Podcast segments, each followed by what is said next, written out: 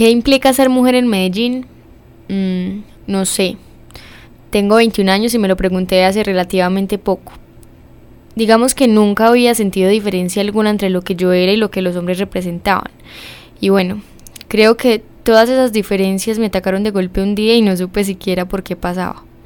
Ser mujer en cualquier parte del mundo, creo, es una incansable lucha, no solo contra los demás, sino contra lo que nos hemos permitido creer, de nosotras, del mundo. Soy Luisa María Valencia y este podcast es una búsqueda sobre algunos aspectos de lo que ha representado ser mujer en Medellín en lo político y lo público. De la urbe, material sonoro.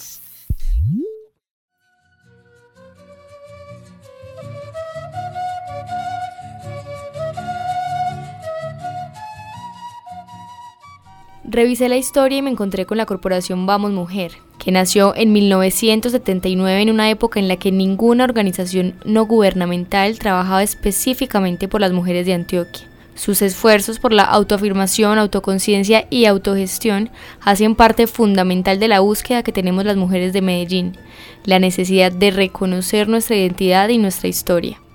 Esto no es muy notorio para muchas jóvenes que pues eh, cuando llegan a este mundo llegan con todas las transformaciones ya dadas, pero eh, a nosotras y a mujeres que nos han antecedido nos ha tocado luchar para que bueno haya la posibilidad del derecho al voto, eh, la posibilidad también de lograr pues todos los derechos a nivel patrimonial, la posibilidad de la autonomía económica de las mujeres, eh, nosotras en otro momento éramos dependientes de nuestros padres, de nuestros hermanos, de nuestros maridos. Quien escuchaban es Clara Mazo. Ella trabajó durante 26 años en la corporación Vamos Mujer. La corporación en 1979 está cumpliendo 40 años de existencia. Sus fundadoras surgen de lo que fue la ANUC, que era la Asociación de Usuarios Campesinos, eh, organización muy golpeada a nivel de lo rural, muy perseguida. Entonces, pues varias de las fundadoras deciden por seguridad, por protección, venirse a la ciudad, pero también mm, se retiran de la NUC porque sienten que los asuntos de las mujeres, los asuntos específicos de las mujeres no son tomados en cuenta. Entonces ahí es donde se decide pues la conformación de María Cano, que posteriormente en el 88 eh, se formaliza y se constituye en la corporación Vamos Mujer, muy de la mano de lo que eh, en ese momento pasaba, que era pues la venida de las mujeres del campo a la ciudad. Eh, mucha gente migró por la violencia de ese momento y en el caso específico de las mujeres hubo una canción que nombró esta problemática que fue Vamos Mujer, vayamos a la ciudad del grupo Quilapayún chileno. Vamos mujer, partamos a la ciudad, todo será distinto, no hay que dudar, no hay que dudar, confía, ya vas a ver, porque Niki que entender, toma mujer. Creo que no me había preguntado qué significaba ser mujer porque había elegido espacios en los que, sin darme cuenta, las mujeres teníamos cierta prevalencia. En la música, por ejemplo, elegí ser corista. Ahora, mientras estudio periodismo en la Universidad de Antioquia, soy consciente de la brecha entre hombres y mujeres. Aunque vino con los años, siempre estuvo ahí. Clara Mazo dice que existe un avance, y yo le creo. Pero ¿cómo es que eso no ha sido suficiente? y la academia se salva, a mi parecer, a la hora de abrirnos espacios de equidad. Seguro es por la cultura. No sé. Finalmente no he contribuido con la lucha. Eso sí, ya hay algunas batallas ganadas. Podemos decir que hay, digamos, un logro muy grande, un hallazgo muy grande, y es la importancia del empoderamiento de las mujeres a través de la formación, es decir, de ganar elementos, de darse cuenta de todo lo que no se conoce, de poder acceder a la información, de poder eh, también dar opiniones, tomar decisiones, Todo esto ha mostrado el poderío de las mujeres y hoy en día eso hace que en el país existan muchas leyes que favorecen a las mujeres y que hay que lograr que éstas se apliquen y se concreten. Sobre esos logros también hablé con Sara Fernández. Ella es profesora titular de la Universidad de Antioquia y lleva más de 25 años tratando temas de feminismo, género, salud. Yo valoro muchísimo el derecho a la educación y el derecho a la salud y de hecho milito en movimientos y organizaciones por la defensa del derecho a la educación y a la, del derecho a la salud tanto en Colombia como en América Latina. Entonces sí hay cambios. Eh, creo que hemos luchado muchísimo para hacer concreción de esos derechos. Los ejemplos que te acabo de dar son una continuidad de esa lucha. Eh, pienso que es un trabajo durísimo y que la lucha de las mujeres en Colombia se escinde en dos después de la constitución del 91 y después de la conferencia de Beijing, eh, porque llegamos al máximo logro de la despenalización del aborto por tres causales en la sentencia 135 del 2006. Eh, y ese es un capítulo, digamos, de los gloriosos, ¿no? Los derechos eh, económicos, sociales y culturales plenos y la despenalización del aborto en las tres causales para el país pero Sara también me hizo pensar en lo que no se ha conseguido y en lo que se está perdiendo. Si bien hay luchas que debemos agradecer, no se puede negar que a las mujeres nos queda un largo camino, uno que nos heredaron y que seguramente heredaremos. Pues hay una regresividad clara, ¿no? E incluso creo que eso es continental. Podemos ver Brasil, podemos ver Argentina, podemos ver Chile y las cosas sí pueden empeorar sensiblemente. Entonces creo que el compromiso de lucha por no dejar perder lo ganado eh, lo abanderan las nuevas generaciones. Creo en mis estudiantes, creo en el movimiento estudiantil y lo que estoy viendo en el discurso de jóvenes que ya se sienten titulares de derecho y me parece que eso es esperanzador. El género definitivamente no estaba en mi radar y la mujer del campo no era una categoría para mí, no hasta ahora. Que esté hablando de Medellín no exime lo rural, al contrario, esta es una ciudad que conoce toda clase de brechas en toda clase de espacios. Esto fue lo que me explicó Clara.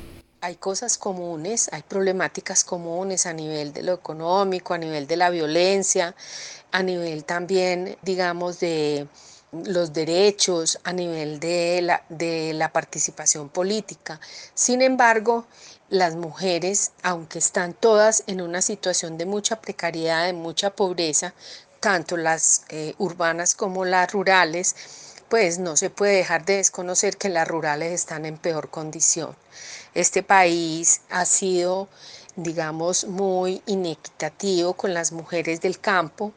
Por eso para nosotras pues era tan importante lo que se lograra en los acuerdos de paz, todo el punto de lo que se refería a lo rural y específicamente para con las mujeres, que pues desafortunadamente en el momento actual apenas, apenas se están haciendo cositas, hay que seguir luchando para que se logre, por ejemplo, que las mujeres tengan tierra a su nombre, que las mujeres tengan posibilidad de recursos para todo lo que llevan a cabo en sus predios, que tengan la posibilidad también de formas de comercialización, de formas de capacitación especializada para lo que hacen. Mano fuerte va barriendo, pone leña en el fogón, mano firme cuando escribe una carta de amor Manos que tejen haciendo nudos, manos que rezan, manos que dan, manos que piden algún futuro para no morir en soledad allá. Usted escucha de la urbe, material sonoro. ¡No más violencia estatal! ¡No más violencia estatal! ¡No más violencia social! ¡No más violencia social! ¡No más violencia machista! ¡No más violencia machista! Hasta ahora otras mujeres han dado la lucha por mí. Por eso comprendo que surja un movimiento de solo mujeres que quieren llegar a la política de Medellín. ¿Eso será suficiente? No sé, pero quiero creer que es un gran paso. Nos juntamos todas las mujeres, primero porque las mujeres somos el 52% de la población, somos también las que más votamos, nosotras constituimos el 52% del censo electoral y nosotras veníamos identificando que en los partidos políticos tradicionales abrirnos espacio a las mujeres es muy difícil, es decir, algunas de este movimiento que hemos tenido experiencias de pertenencia a los partidos, sabemos que en los partidos ni las mujeres son una prioridad, ni la agenda de mujeres es una prioridad, y el enfoque de género menos, es decir, porque aquí estamos hablando de dos cosas, pero las dos hacen parte de nuestra agenda. Entonces nosotros que identificábamos que uno en un partido tiene que pelear, rogar, abrirse espacio, demostrar demasiadas virtudes, cualidades, y, mejor dicho, tener la, una muy buena relación con los dirigentes del partido como para poder irse abriendo espacios, porque en realidad las mujeres, desafortunadamente en los partidos políticos, las mujeres llegan a ocupar los roles que el patriarcado nos ha puesto. Las mujeres en los partidos son las secretarias, las que hacen las actas, reparten los tintos, o son las asistentes de los asesores, o de los concejales, o diputados. Entonces, pero en realidad no tienen un lugar protagónico. El movimiento político se llama Estamos Listas y la voz que escuchaban pertenece a Piedad Toro, educadora y una de sus voceras. La historia de este movimiento es la historia de las mujeres de Medellín. Es una muestra de la bruma y la persistencia.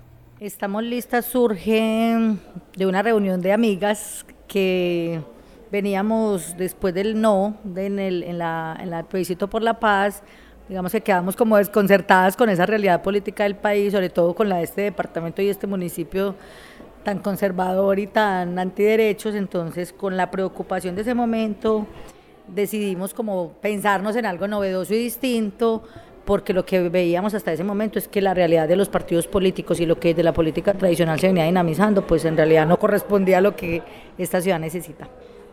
Piedad lo menciona desde su experiencia y el Observatorio de Asuntos de Mujer y Género de Antioquia lo respaldan con cifras. Las brechas de género más significativas en Antioquia se presentan en la categoría de participación política, con diferencias hasta de 84.6 puntos porcentuales según el cargo al que aspiran. Sin embargo, lo que nosotras hemos identificado es que las mujeres no participan es porque el partido mismo funciona con criterios masculinos, ha sido convocado por ellos, dirigidos por ellos, en horarios de ellos, es decir, la lógica funciona alrededor de los hombres. Eh, ¿Qué es lo distinto, digamos, en ese caso? Entonces, uno, la, entonces encontramos que a las mujeres les toca muy difícil. Por eso nosotras valoramos y admiramos y nos parece muy importante que las mujeres que estén en los partidos se mantengan y sigan abriendo espacios en esos partidos, pero creemos que es una lucha más durita. Entonces, nosotras decidimos hacer un poco un ejercicio distinto. Dijimos, pues no se trata de seguir metiéndonos a los partidos con todas las dificultades y la demora que implica posicionar una agenda de mujeres en esos espacios, mejor hagamos una propuesta nosotras como mujeres y a lo que nosotras hemos llamado feminizar la política. ¿Qué significa? Que la lógica como funcionamos es distinta, es decir, los tiempos, los ritmos, es decir, nuestras reuniones, por ejemplo, tienen en cuenta que muchas de nosotras tenemos hijos, tenemos lo que se llama la triple jornada laboral, es decir, eso genera una lógica distinta.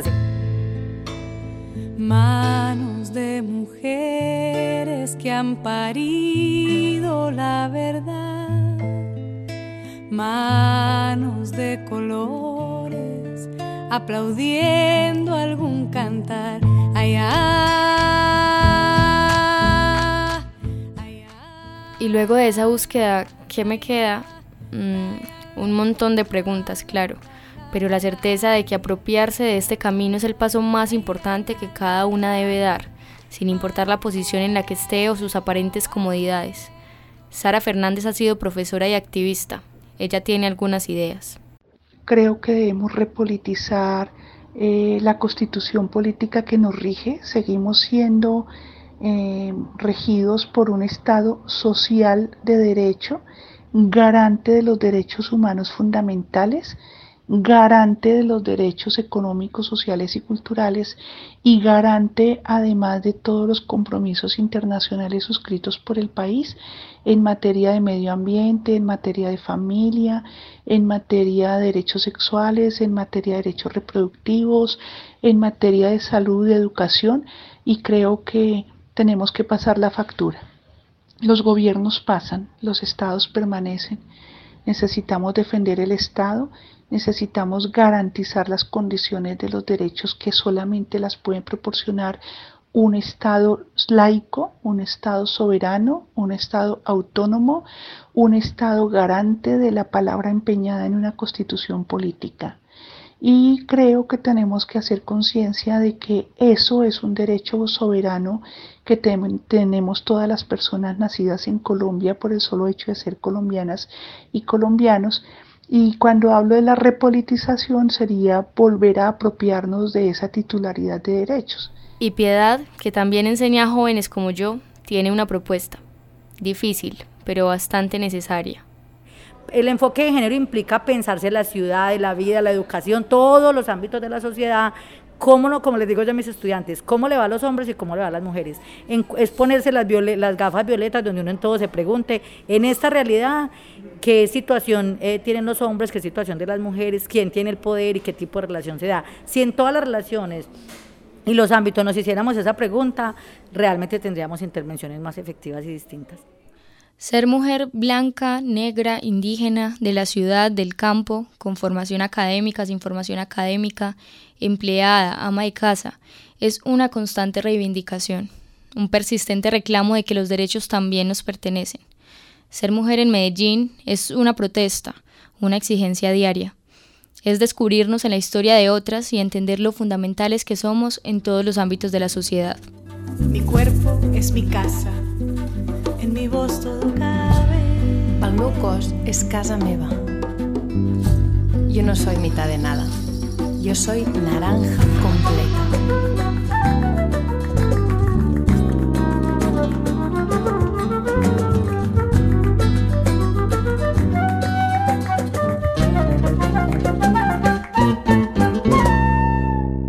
Este fue un podcast realizado por Luisa Valencia Coordinación Alejandro González, grabación David Berrío.